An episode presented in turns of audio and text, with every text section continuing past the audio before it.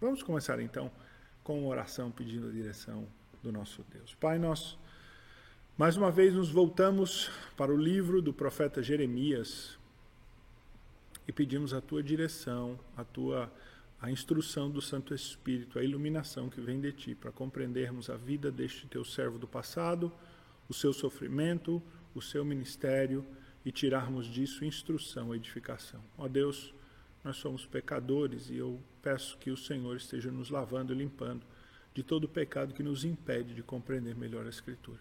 E apesar, ó Deus, das nossas mazelas, das minhas próprias mazelas, como instrutor do teu povo, que o Senhor ah, nos edifique e nos faça, ó Deus, aprender as lições com a vida do profeta Jeremias. Nós oramos em nome de Jesus.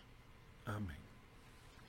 Nesta terceira aula, então, nós vamos falar sobre a, a, biografia do profeta Jeremias, sobre a vida do profeta Jeremias. Vamos colocar, primeiramente, em perspectiva. Nós já falamos da linha do tempo aqui do profeta Jeremias e já temos falado dela ah, nos estudos anteriores, mas é sempre bom nós lembrarmos o seguinte: o profeta Jeremias ele viveu no sexto século. Então, para que você saiba o que, que isso significa, né, pelo menos em termos de tempo, ah, em relação aos patriarcas, Abraão, então, ele como patriarca, Abraão viveu em 200, 2200 antes de Cristo ah, em cerca de 1730 antes de Cristo, lembrando sempre que antes de Jesus a gente vai reduzindo o tempo, né? não vai aumentando em anos, vai reduzindo. Então, em 1700 antes de Jesus, ah, o povo foi libertado do Egito e por volta ali do ano 1050, 970, foi quando Davi reinou ah, e, e Salomão, seu filho, reinaram, que foi o ápice de Israel do seu poder. Então, logo em seguida, há uma divisão do reino e uma derrocada. O reino do norte é o primeiro a ser destruído no ano 722 a.C. E então, no ano 586, ah, Jerusalém é invadido pelos babilônios e destruído e o povo é levado para o cativeiro. E é este o período de vida então do profeta. É o sexto século, é o, é o sétimo sexto século, exatamente nesse período terrível da destruição ah, de Jerusalém. Então, para que nós tenhamos em, em, contexto, né, botar a vida do profeta em contexto, ele é nisso. Então, Abraão foi chamado 2.200 anos antes de Cristo.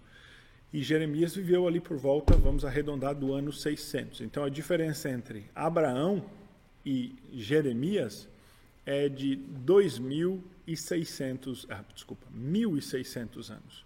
É bastante tempo, né? Quase a nossa diferença para Jesus, por exemplo. Então, Jeremias é bem depois, ele está muito mais próximo do período de Jesus, ele viveu na época do cativeiro. E ele deixou no, nosso, no seu livro registrado para nós várias informações biográficas. Nós temos bastante informação sobre o profeta.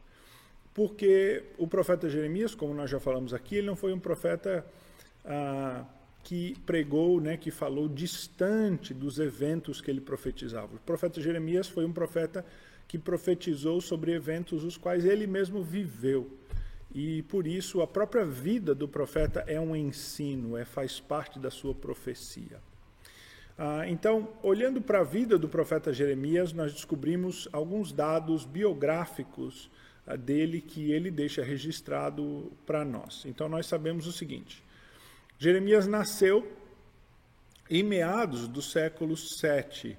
Ah, muitos estudiosos, apenas por uma questão de arredondamento, eles põem a vida do profeta Jeremias, o nascimento, por volta de 650, ah, mais ou menos, porque nós não sabemos, evidentemente, a data específica quando ele nasceu, mas foi meados do século 7 a.C. Ah, o seu pai era Ilquias, que era um sacerdote, um levita, que trabalhava no templo. Jeremias nasceu, então, ah, naquela casta sacerdotal, numa família de casta sacerdotal, e provavelmente Jeremias nasceu ah, para ser criado para ser um sacerdote. o pai dele não era o sumo sacerdote, que era o principal sacerdote no templo, aquele que entrava no Santo dos Santos com o sangue, mas cada sacerdote, cada grupo de sacerdotes tinha uma função no templo. Jeremias ah, nasceu nessa casta, nessa família de sacerdotes, e possivelmente foi preparado para ele mesmo ser sacerdote e servir no templo ah, quando chegasse assim a sua, a sua idade ele ah, nasceu num período em que o reino do norte já não existia mais. Falamos disso na nossa última aula, né? Da derrota do reino do norte para a Síria e depois da derrota da Síria para a Babilônia. Então, o reino do norte não existia mais, Samaria havia sido destruída, as dez tribos do norte não existiam mais, o povo de Deus estava restrito a esta área em amarelo que você vê aí, ao reino de Judá. Apenas o reino do sul, o reino de Judá, que compunha ah, as tribos de Benjamim, as tribos de Judá, evidentemente, e os levitas que habitavam ali no meio, porque os levitas não ganharam uma terra específica, eles habitaram em toda a terra. Então, essas três ah, ah, povos eram os povos que moravam ali. Uma informação que Jeremias nos dá acerca do seu nascimento é que ele nasceu em Anatote, no território de Benjamim. Jerusalém ficava dentro do território de Benjamim. E Anatote é uma cidade que não é muito longe ah de, de, de, de, Jerusalém. Ah, fica, fica próximo, é uma caminhada, é, um, é uma caminhada de algumas horas de Jerusalém. E era uma cidade ali de levitas, né? onde os levitas moravam e então, possivelmente, o que acontecia é que quando o seu pai, né, que morava em Anatote, estava escalado para trabalhar no templo, ele ia a Jerusalém, trabalhava no templo aquele período e voltava, e ali naquela cidade, possivelmente, Jeremias foi criado em Anatote, no território de Benjamim, ah, como um, numa família de sacerdotes. Agora, ele nos dá as datas específicas que ele exerceu o seu ministério. Nós sabemos as datas específicas que ele exerceu o seu ministério, porque ele nos diz, ah, no capítulo de número 1, logo bem no comecinho ali, nas, nas informações iniciais acerca ah, do, do, do seu livro, de quem ele é, Jeremias diz assim, a ele, versículo 2 do capítulo 1. A ele veio a palavra do Senhor nos dias de Josias, filho de Amon, rei de Judá, no décimo terceiro ano do seu reinado. E também nos dias de Joaquim, filho de Josias, rei de Judá, até o fim do ano undécimo de Zedequias, filho de Josias, rei de Judá, e ainda até o quinto mês do exílio de Jerusalém. Então, Jeremias nos dá a informação de que ele profetizou ah, do 13º ano do reinado de Josias até o cinco meses depois da queda de Jerusalém. E nós sabemos pelos eventos históricos, conjugando os relatos da Bíblia com outros eventos históricos e, e com a datação ah, que os arqueólogos, estudiosos, historiadores têm dado, nós conseguimos chegar a datas bastante, bastante precisas, se não precisas, bem próximas. Então, Jeremias, ele profetizou entre os anos 627 e 587. Então, ele profetizou aí por um período de 40 anos. 40 anos, eh, Jeremias profetizou ah, e este ministério de 40 anos ele exerceu durante o reinado de cinco reis, ah, na verdade seis: Josias, Joacás, Joaquim, Joaquim e Zedequias, que ele menciona aí nesse texto. Josias começou a reinar em 640, lembra? Josias reinou em 640 e foi no 13 terceiro ano de Josias que Jeremias recebeu a sua primeira profecia, o chamado de Deus. Então, portanto, no ano 627. E Josias reinou até o ano 609, quando ele morreu em batalha contra o faraó. O faraó Neco ah, foi, ah, derrotou a Josias e Josias ah, morreu. Depois, muito brevemente, um filho de Josias reinou por três meses, Joacás, ah, e ele logo foi destituído e ele foi substituído por um outro filho de Josias que agradava mais a Faraó. Era chamado Joaquim. E Joaquim, então, é aquele que reina até a primeira queda de uh, reina durante a primeira invasão de Nabucodonosor até a segunda invasão de Nabucodonosor, quando ele tira então Joaquim e coloca o seu filho Joaquim no poder em 597. Joaquim reina cerca de uh, uh, 10 uh, aí, na verdade três meses, desculpa. Joaquim reina há somente três meses ah, e, e, logo em seguida, com a invasão de, de, de, de, de Nabucodonosor, ah, Joaquim é colocado no Zedequias, né? Matatias é colocado no poder e ele fica até a destruição total de Jerusalém no ano 586. Então, este é o período, estes cinco reis, é o período ah, que, em que o profeta Jeremias ah, profetiza. Como nós já falamos aqui, eu falei agora. No ano 612, a Babilônia derrota a Síria. E no ano 609, né, Josias morre. Uh, e Jeoacás reina por três meses, logo depois Joaquim reina por três meses, e no ano 606, então, é quando Nabucodonosor faz a primeira campanha contra Jerusalém. Essa primeira campanha é uma campanha uh, em que não há muita guerra, uh, Judá logo se rende e, e, e Joaquim faz um, um, acordo com, com o rei de Babilônia. E Joaquim, então, é Joaquim, né? E Joaquim ah, se torna um súdito do rei de Babilônia e há uma primeira deportação. Então, no ano 597, há uma rebelião dos judeus contra a Babilônia e Babilônia vem mais uma vez e, e Nabucodonosor derrota ali, né? Eles não têm nem exército, os judeus não têm nem exército e ele, e ele derrota e destrona e coloca Zedequias. Depois, o próprio Zedequias, no ano 586, se rebela e Nabucodonosor vem uma terceira vez. E é neste período, então, ah, que, que Jeremias está exercendo o seu ministério com maior intensidade. Né? São estes os anos de maior intensidade do exercício do ministério ah, da profecia de Isaías. Inclusive, Durante essa segunda invasão de Babilônia, aí no ano 597, nós temos um, um relato arqueológico que, que bate inteiramente com os relatos bíblicos. Então, há, há, há um, um, um, achado arqueológico, uma tabuleta de barro, chamada de Crônica de Nabucodonosor, que narra, em bastante resumo, né? Há, há vários outros relatos nela, e um dos resumos é ah, que são os eventos ocorridos né, na invasão então de Nabucodonosor, ah, registrada em 2 Reis 24 e em, Isaí, em Jeremias 52. Né? E, e o, o, texto então dessa tabuleta ela diz, ela diz isso aqui, ó. No sétimo ano de Nabucodonosor, no mês de Kislev, novembro a dezembro, o rei de Babilônia juntou o seu exército e, depois de ter invadido a terra de Hati, que era a, a, a terra dos judeus, que é como os babilônios chamavam, então, tendo invadido a terra de Hati, ele cercou a cidade de Judá. No segundo dia do mês de Adar, 16 de março, ele conquistou a cidade e fez o rei seu prisioneiro.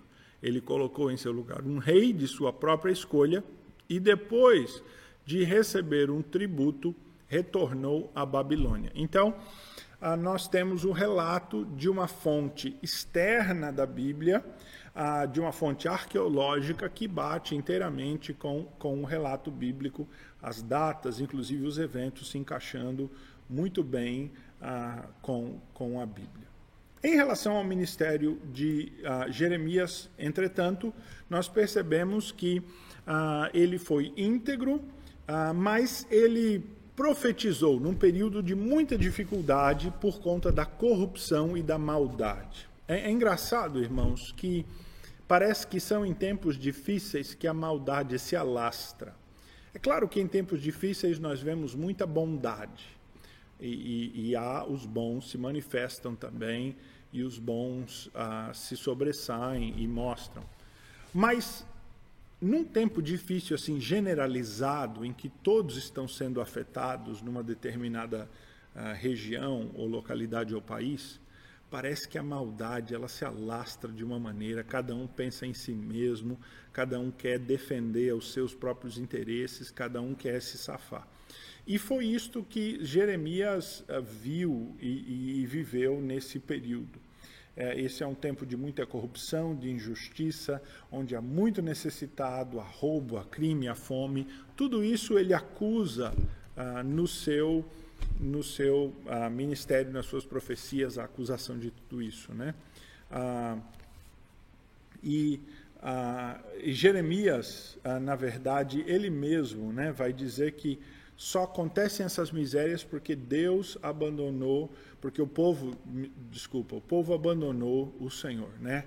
O povo está nessa miséria é porque o próprio povo deixou o Senhor. Na verdade, aquilo que Jeremias vive aqui não é único, né? Já houve roubo, miséria, injustiça antes do seu tempo. Mas quando as coisas vão apertando e elas vão se caminhando para o fim, né? Como é aqui, porque logo é, Jerusalém vai ser invadida e vai ser levado para o cativeiro e muitos serão mortos, esse é o, é o, tempo do fim, né? é o último arroxo, por assim dizer, as coisas se intensificam ainda mais e elas se tornam ah, muito difíceis, elas se tornam extremamente complicadas. Mas Jeremias não foi o único que falou e que profetizou nesse período. Ah, Jeremias teve colegas contemporâneos consigo, profetas, que profetizaram também. Então, ah, não sabemos se Jeremias foi contemporâneo de Isaías. Possivelmente, quando Jeremias nasce, Isaías tinha morrido, ou foi bem ali, né, quando Isaías morre, logo Jeremias nasce. Ah, então, eles estão próximos, mas não conviveram. Porém, Jeremias conviveu com Abacuque, com Naum, com Sofonias, com Ezequiel, que na verdade vai profetizar em Babilônia. Ezequiel é chamado para profetizar em Babilônia e Daniel, nós sabemos que Daniel é um daqueles que é levado cativos, né? Mas em Jerusalém, ah, os profetas Abacuque, Naum e Sofonias estão pregando também e estão profetizando no mesmo período do profeta ah, Jeremias. Então, Jeremias não estava sozinho, ah, mas ele se torna um profeta de destaque dentre estes outros. Ele tem uma Deus lhe entrega mais profecias. Mas ele não é a única voz ali profetizando. Estão com ele estes profetas, Abacuque, Naum e, Sofonias, que são profetas que também profetizam a, a, destruição, o castigo, são profetas que têm uma mensagem ah, bastante ah, exortativa, também semelhante à de Jeremias. O que nós vemos, o que a Escritura nos diz né, acerca desse período, é que Judá não guardou os mandamentos do Senhor. Então, Judá, a semelhança do reino do norte, também não guardou os mandamentos do Senhor, o seu Deus. Antes, Judá andou nos costumes de Israel, ou seja, do reino do norte, que já havia sido destruído, as dez tribos do norte, que se tornaram idólatras, que se tornaram malignas. Judá praticou a mesma coisa. E aí ah, o texto bíblico diz: pelo que o Senhor rejeitou toda a casa de Israel e os afligiu e os entregou na mãos dos despojadores, até que os expulsou da sua presença. Veja que o texto bíblico diz aí que Deus ele foi arrochando, como nós falamos aqui, né? O Senhor os afligiu, os entregou nas mãos dos despojadores e o último passo foi é, fazer com que eles fossem levados escravos, tomados, que a sua terra fosse invadida, a sua liberdade fosse tomada. Então, primeiro, eles começaram a, a sofrer privações, dificuldades, depois houve um, um, um, arrochamento ainda maior, eles começaram a ser explorados profundamente e, por último, eles se tornam escravos. E em todo esse período, o povo de Deus não se volta para o Senhor continua ah, contumaz, continua impenitente, continua a se afastar de Deus, inclusive a se revoltar contra Deus, porque eles, muitos do povo, entendem que Deus não está honrando a sua parte no trato, né? que a Vé Jeová não está cuidando deles como deveria. Deus prometeu cuidar deles e não está cuidando porque eles estão em miséria e eles até se rebelam contra Deus.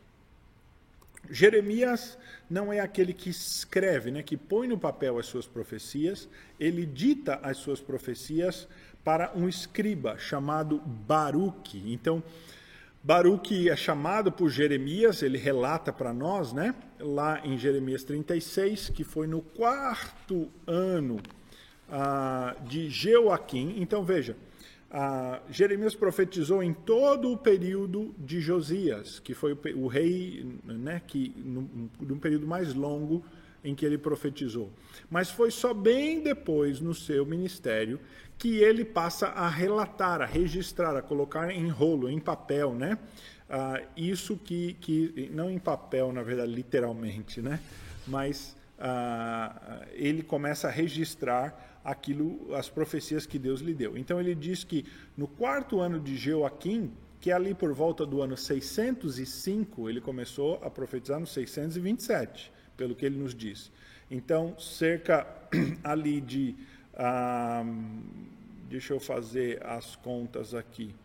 Ah, 22 anos depois, né? 22 anos de ministério depois, ele começa a registrar. Então ele chama Baruch e ele diz: Baruch, escreve aí no, no livro ah, o que ah, eu tenho para te dizer. E ele registra todas as suas profecias até aquele ponto.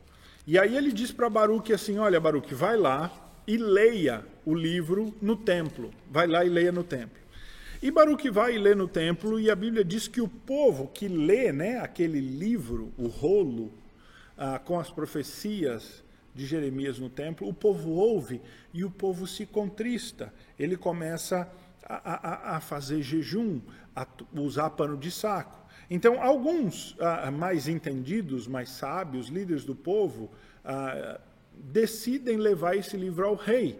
Eles dizem: Olha, vamos, vamos levar esse livro ao rei. E eles tomam ali o rolo de Baruch e levam ao rei. E o rei ah, ouve a leitura do texto. E a Bíblia diz que o rei estava sentado na casa de inverno ah, pelo nono mês, e diante dele estava um braseiro. Tendo Geudi livro, ah, desculpa, tendo Geudi lido três ou quatro folhas do livro, eram três ou quatro rolos né, do livro, cortou o rei com canivete de escrivão e o lançou no fogo que havia no braseiro. E assim todo o rolo se consumiu no fogo que estava uh, no braseiro.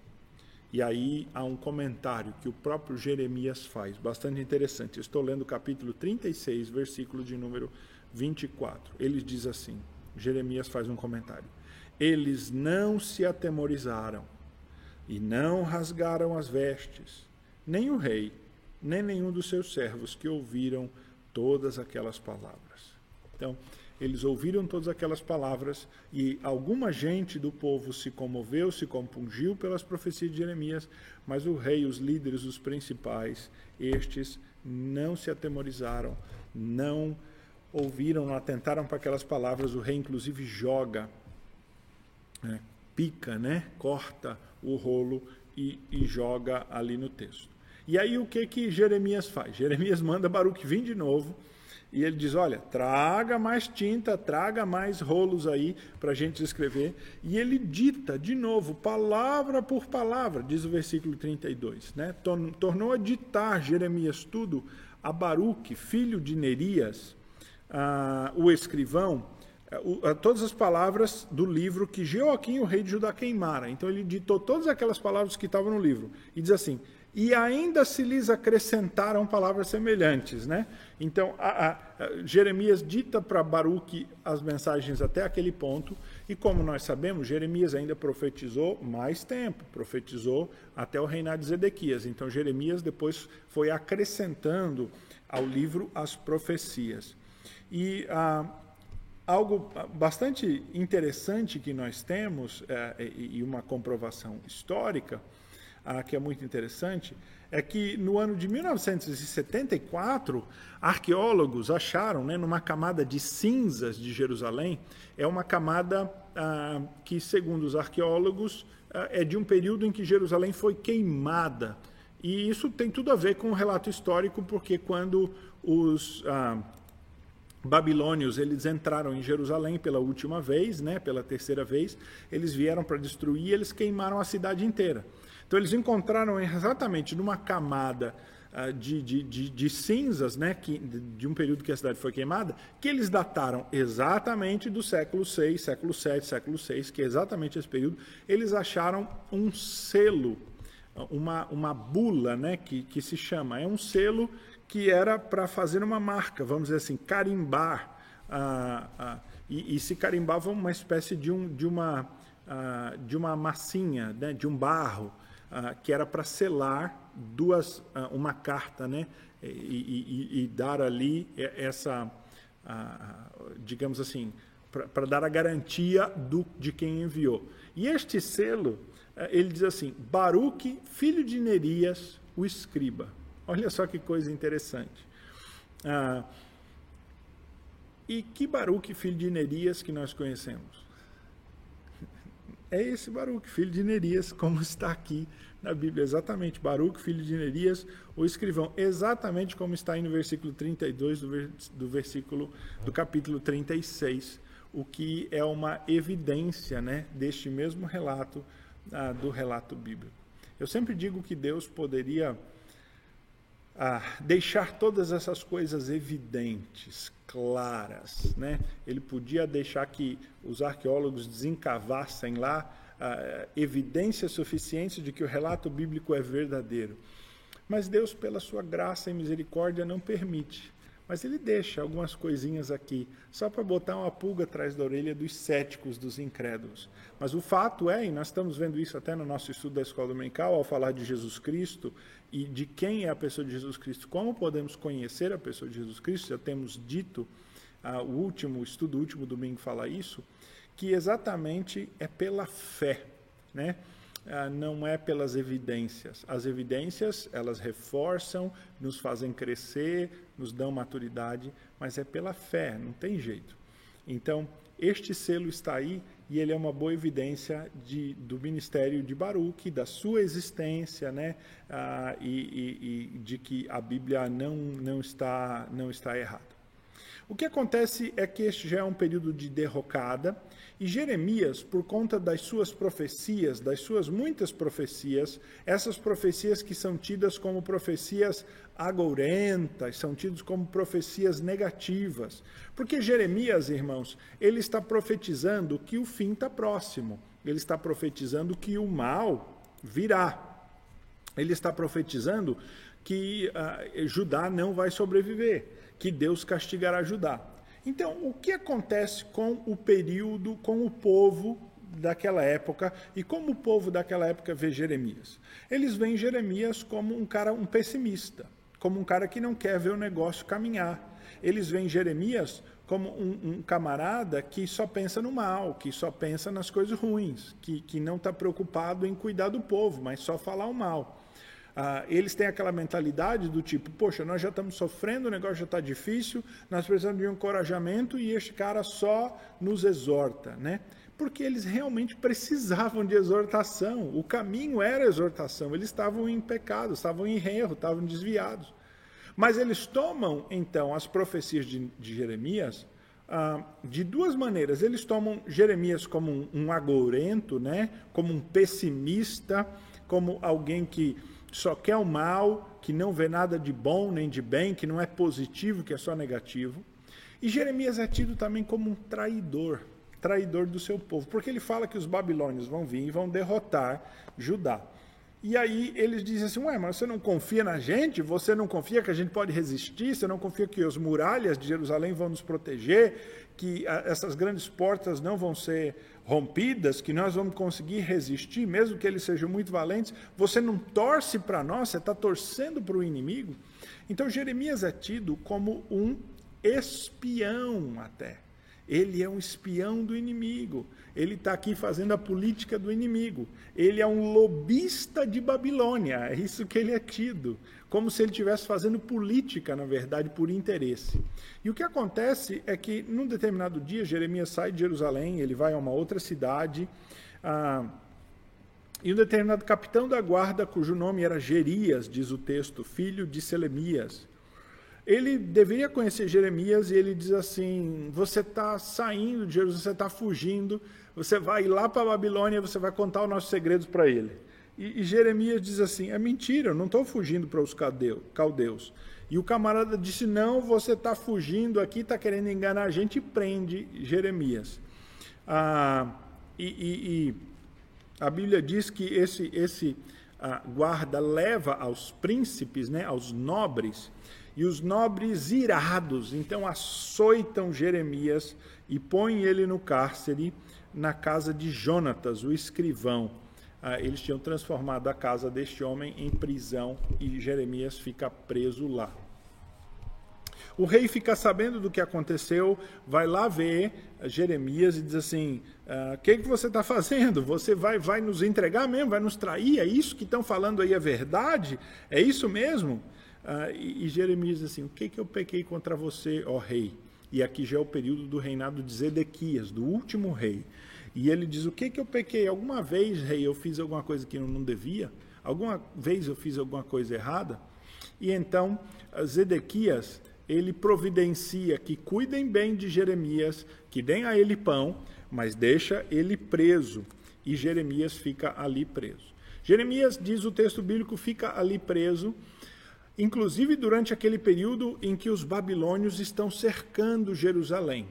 O que acontece é os babilônios vêm ah, para derrotar ah, Jerusalém, para invadir Jerusalém, para realmente espoliar o território de Judá. Mas aí o, o, o, o exército do Egito, né, do faraó Neco, ah, ele, ele, ele sai para lutar contra os babilônios, achando que os babilônios vão querer invadir. De fato, os babilônios vinham para enfrentar os egípcios. São dois grandes poderes mundiais.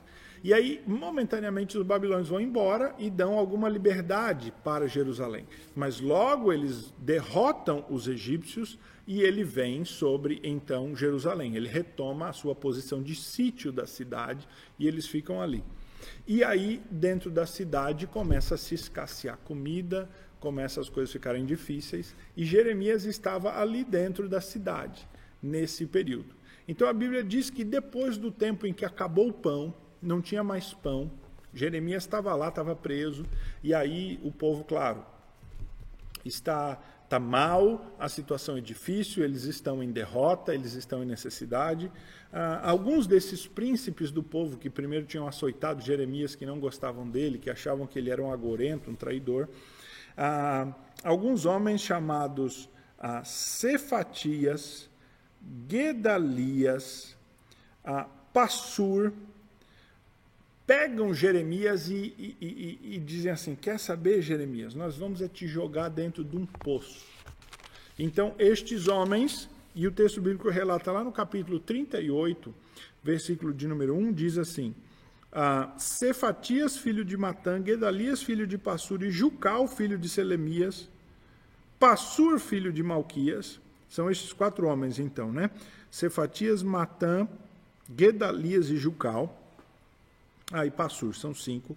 Todos eles ah, decidem um plano para acabar com a vida de, Neemia, de Jeremias. E eles jogam Jeremias num poço ah, cheio de seco, mas com lama no fundo. E o texto bíblico diz que jogaram, ah, tomaram então Jeremias e o lançaram na cisterna de Malquias, filho do rei, que estava no átrio da guarda.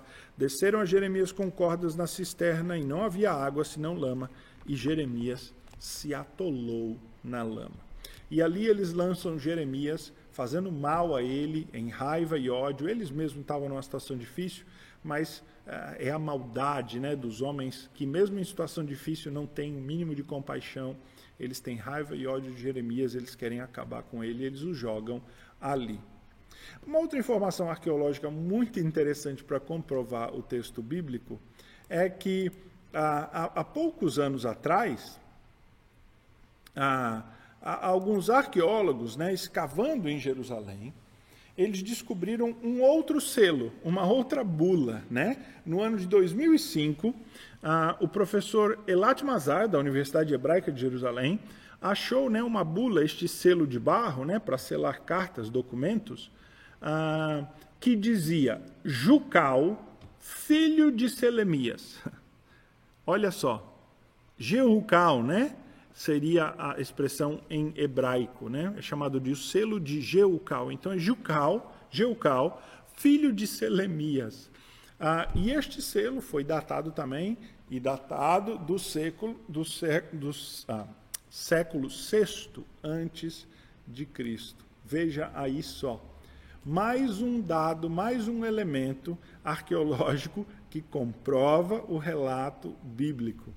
Ah, um nome repetido igualzinho ao da Bíblia, registrado aqui igualzinho ao da Bíblia. Então, este homem é um daqueles que lançou Jeremias no poço, um daqueles que fez mal a Jeremias e que o lançou ah, na cisterna. Jeremias, então, pela misericórdia de um etíope que servia ao rei, o nome dele é Ebed-Meleque. Ele era possivelmente uma espécie de um eunuco, de um servidor do rei. E ele é um homem de bom coração e ele pede ao rei, ele disse, olha, jogaram Jeremias, o profeta, ah, no poço. E o rei Zedequias, ele parece ter uma relação com Jeremias que é muito semelhante a Herodes com João Batista, né? Herodes gosta de João Batista, mas não gosta das profecias, da pregação de João Batista. Né? Ele até quer ouvir João Batista, ele até quer crer, mas ele é muito, ah, muito dado aos prazeres, muito mundano. E aqui o rei Zedequias parece ser muito parecido ele, ele até sempre busca o profeta Jeremias. Então, de vez em quando, ele vai lá e tem mensagem para mim, o que, que tu dizes? E, e, até algumas ocasiões, Jeremias, como, como acontece logo em seguida, né? A, a, a ele, a, a, libertação dele do poço, Jeremias diz, olha, a mensagem não é boa, você quer ouvir? Eu posso te falar, mas não mudou nada. E, e Zedequias é, sempre está buscando. E ele ouve, então, que Jeremias está no poço por conta desse etíope, e ele manda tirar Jeremias do poço. E a Bíblia nos conta que o próprio Jeremias então recebeu uma profecia uh, de que Deus cuidaria desse etíope, porque esse etíope lembrou-se, foi misericordioso daquele servo de Deus, a profecia de que aquele etíope não seria morto pelos babilônios, ele sobreviveria, sobreviveria àquela invasão dos babilônios e ele continuaria a sua vida. E assim, então, Deus preserva aquele que cuidou do profeta, do seu servo, e, e, e, o abençoa com a liberdade. O que acontece é que, mesmo tendo sido tirado no poço, Jeremias continua preso. Ele continua lá preso, no átrio da guarda, fica ali, até então o dia em que Babilônia entra em Jerusalém. Até o dia então que os portões, os muros, a resistência ao exército de Babilônia do lado de fora não é possível mais ser mantida e os babilônios então invadem a cidade. Dito, a Bíblia nos diz que foi no décimo mês do ano 9 de Zedequias, ali naquele ano, 586 a.C., ah, Nabucodonosor consegue finalmente, as suas tropas conseguem entrar na cidade. O rei foge junto com os seus príncipes e generais, mas ele é capturado e Nabucodonosor então faz algo terrível. Nabucodonosor mata os filhos do rei na frente dele e depois de ter matado os filhos do rei na frente dele, fura os seus olhos ah, e o deixa vivo. E o deixa vivo. Então, ah, Nabucodonosor mostra assim a sua, a sua força, o seu poder, até para dar uma lição para todo e qualquer outro rei que queira desafiá-lo, né? É, essas notícias, esses fatos, eles, eles viajavam no boca a boca do mundo moderno, do mundo moderno, do mundo antigo, ah, para dar essa certeza de que ninguém deveria se rebelar contra Nabucodonosor porque ele não era, ele era impiedoso. Nabucodonosor, porém, ah, é um texto bastante interessante. Ele tinha ouvido falar deste profeta que está lá dentro de Jerusalém e que fica torcendo pela Babilônia. Nabucodonosor teve a impressão de que Jeremias era um adepto de Babilônia, alguém que gostava de Babilônia, estava defendendo Babilônia do lado de dentro. Ah, mais ou menos como que fazendo talvez um jogo político, né, favorecendo Babilônia. Ah, e Nabucodonosor, então, ele diz assim, ordenando, mas Nabucodonosor, rei de Babilônia, versículo ah, Jeremias 39, versículos 11 e 12, diz assim, mas Nabucodonosor, rei de Babilônia, havia ordenado acerca de Jeremias a Nebuzaradã, chefe da guarda, dizendo, toma-o, cuida dele, e não lhe faças nenhum mal, mas faze-lhe como ele te disser. Olha só, Nabucodonosor, que ouviu falar de Jeremias, ah, porque ele ouviu falar desse profeta que estava lá agorento, que era contra o povo e a favor de, ah, de Babilônia. Não foi muito por fé, não, irmãos. Claro, foi providência de Deus, foi o cuidado de Deus para com o profeta, mas a intenção dele não foi por temor a Deus pelo profeta. O próprio Nabucodonosor vai ter encontros com o nosso Deus ah, depois, lá em Babilônia, né, no período de Daniel. Mas ele aqui tem mais é, é uma espécie de, um, de, um, de uma, é, uma retribuição, né? um afago, aquele que ele acha que é o seu apoiador. E ele diz: Olha, não faça mal com ele, deixa ele tranquilo, o que ele quiser vocês façam, ah, façam com ele. E, e o, o, então o texto bíblico diz que eles ah, tiraram ah, Jeremias ah, ali do, do, do átrio ah, mandaram levar ele ah, para o palácio e, e, e, e deram liberdade para Jeremias. E falaram, né, o, o que você quer, Jeremias? Você você está livre? Onde é que, né, dando mais ou menos como que oportunidade de Jeremias. E Jeremias só quis ficar quieto. Falou, não, me deixa, me eu quero ficar aqui com o meu povo mesmo.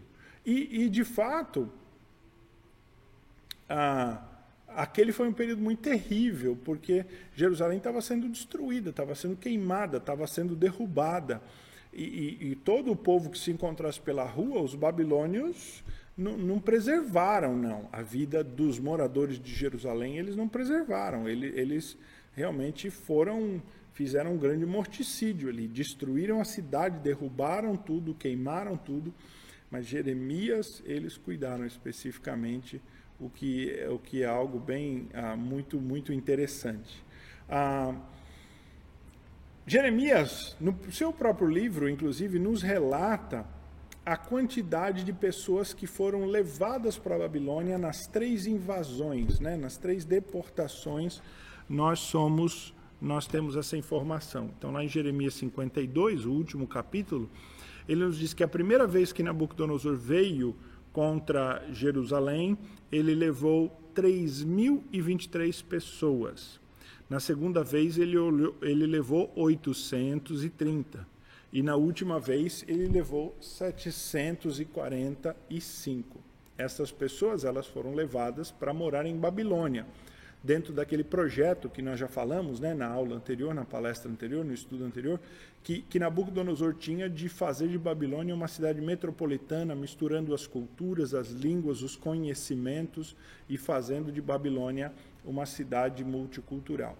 Muitos desses, claro, viraram escravos também, não foram viver em Babilônia livres.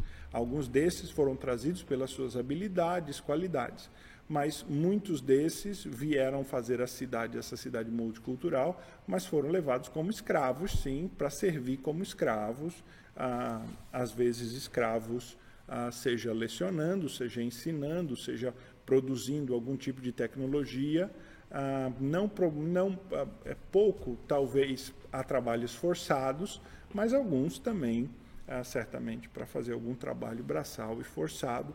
Este é o número de, de deportações. Como nós vimos, Nabucodonosor dessa época se torna o rei do mundo, ah, ele, ele domina né, por toda aquela região do crescente fértil, aquela região ali, parte da Ásia Menor, né, a, a região a, a, da Palestina, ele derrota o Egito, mas não se torna a, ah, vamos dizer, soberano sobre o Egito. Né? Ele deixa o Egito para lá. Ele só derrota o Egito, ah, vamos dizer assim, tira o poder do Egito e ele ah, domina sobre esta região ah, grande ali no Oriente Médio e se torna um grande, um grande império, né?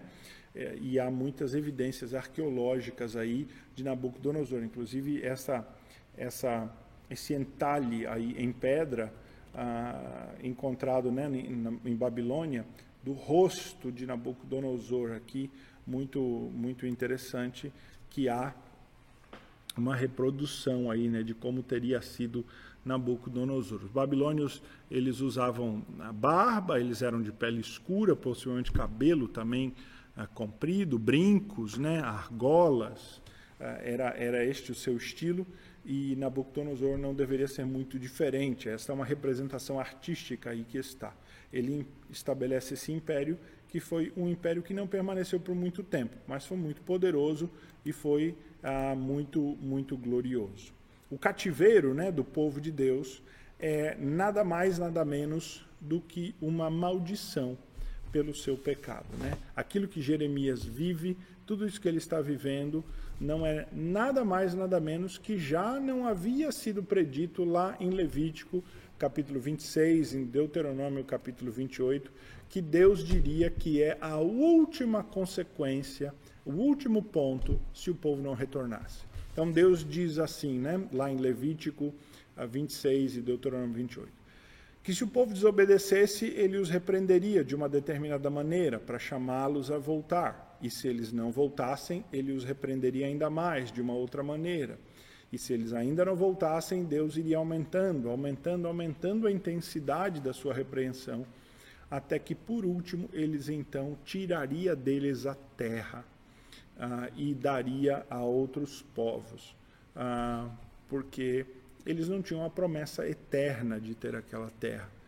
Os judeus até acham que eternamente é, é deles, né, é promessa, mas o próprio Deus havia anunciado que eles perderiam se eles fossem rebeldes, se eles fossem infiéis.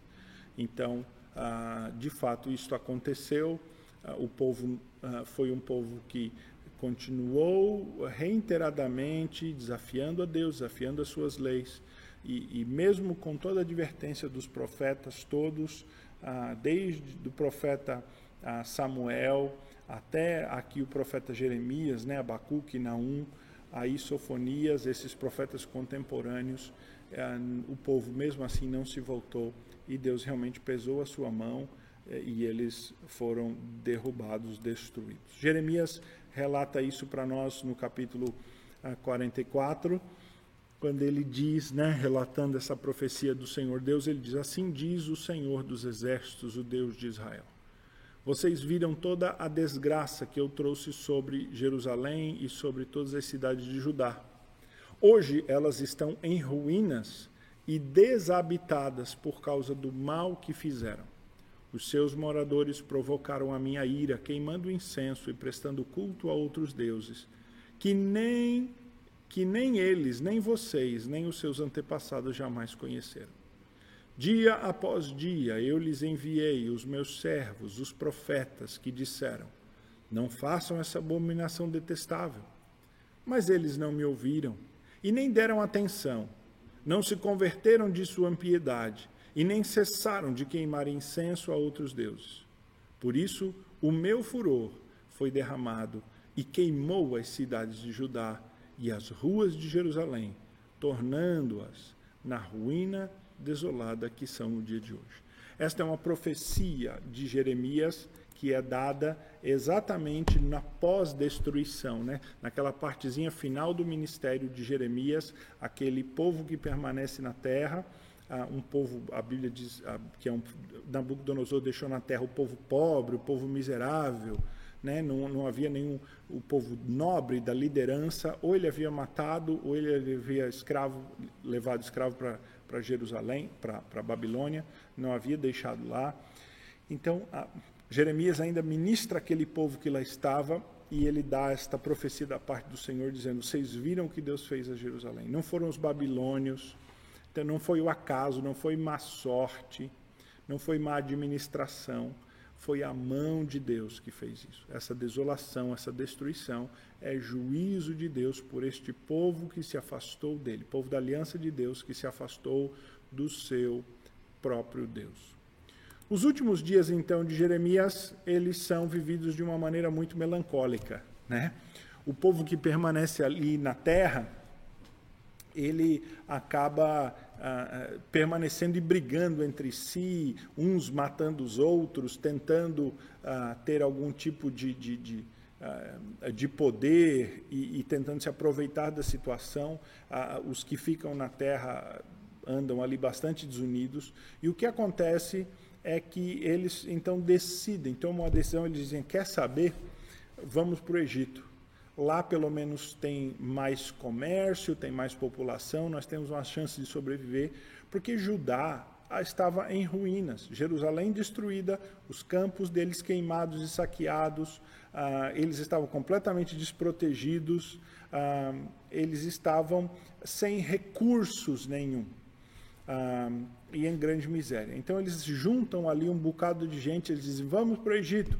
E Jeremias diz: não vão. Ele prega uma profecia contrária, dizendo: não venham ao Egito. Ah, mas a Bíblia nos diz que, por fim, o próprio Jeremias acabou, mesmo que não exortando, ele foi levado ao Egito. Ah, e, o texto bíblico diz que eles fizeram isso porque não obedeceram à voz do Senhor ah, está lá em Jeremias 43, versículo 7. Eles voltaram para o Egito. E esse retorno do povo ao Egito, é, é, ele é um símbolo né, do, do, do povo voltando àquele estado original de onde Deus os tirou lá com Moisés. Pela sua desobediência, pela sua contumácia, o povo que havia saído do Egito no fim da história volta para lá porque é isso que a escravidão do pecado, né, dos prazeres da carne, do fazer a sua própria vontade faz com que alguém acaba, mesmo conhecendo a bondade de Deus, a grandeza de Deus, tendo experimentado grandes coisas da parte de Deus, ah, infelizmente o pecado, a corrupção, o se dar aos prazeres faz com que aquele que tenha tido grandes experiências com Deus, visto grandes coisas, até experimentado um período de grandeza, né, como Israel experimentou com, com Davi, com Salomão, uh, caia né, numa derrocada tal e volte a um estado anterior, ao seu estado anterior de escravidão.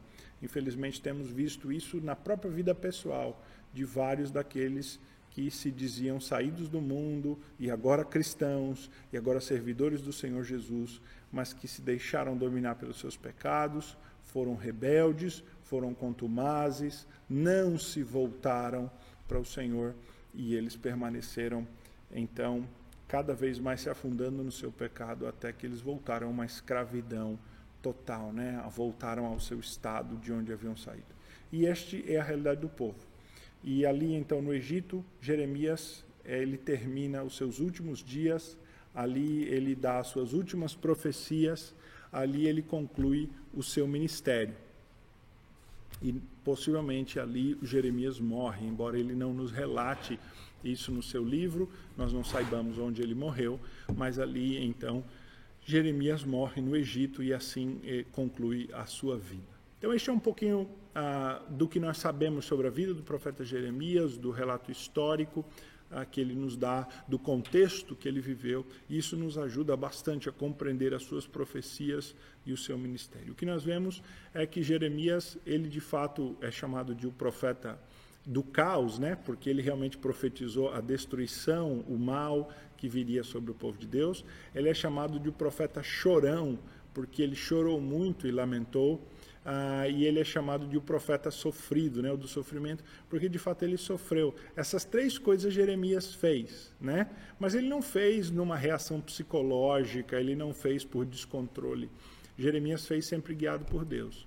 Ele anunciou a destruição, ele chorou esse mal, ele sofreu na carne esse mal, ele sofreu ele mesmo ah, esse mal do próprio pecado dos seus concidadãos que não queriam ouvi-lo, que não queriam ouvir a Deus, que não queriam voltar para Deus. Jeremias, ah, ele mesmo, como o próprio Deus, ele foi o seu Deus, né? Ele foi a exemplo de Deus rejeitado e maltratado. Exatamente, ele é uma como uma figura, né, daquilo que o povo estava fazendo com Deus, assim fizeram efetivamente com, com Jeremias. E por isso que ele é um profeta ah, ah, marcante, em certo sentido, porque ele viveu realmente isso. Né? Isaías profetizou de, de coisas distantes, ah, outros profetas profetizaram de coisas bastante distantes que ainda estavam para acontecer, ah, mas, mas Jeremias viveu aquilo e a sua experiência é muito significativa para nós, há muita lição para aprendermos com Jeremias. Vamos encerrar então esse estudo aqui com uma outra oração. Ah, pedindo assim que Deus aplique à nossa vida uh, esse, esse conhecimento. Senhor Deus, nosso bom Pai, nós olhamos para a Tua palavra não porque buscamos uma mera instrução intelectual, mas porque buscamos nela conhecimento de vida. E ajuda-nos a olhar então para a carta de Jeremias e a sua vida, para a epístola, para a profecia de Jeremias e para a sua vida e aprender, ó oh Deus, as lições que até aquele próprio povo a quem o profeta pregou, não aprendeu. Não nos permita, Deus, sermos assim tão contumazes, mas nos ensina pelo bom caminho, pela vereda da justiça. Fica conosco, ó Pai, nos dá a tua paz, que a tua palavra continue a trabalhar no nosso coração, que precisa ainda ser deixado, abandonado, transformado, mudado. Eu clamo assim, Pai, no nome do nosso Senhor e Salvador Jesus Cristo. Amém.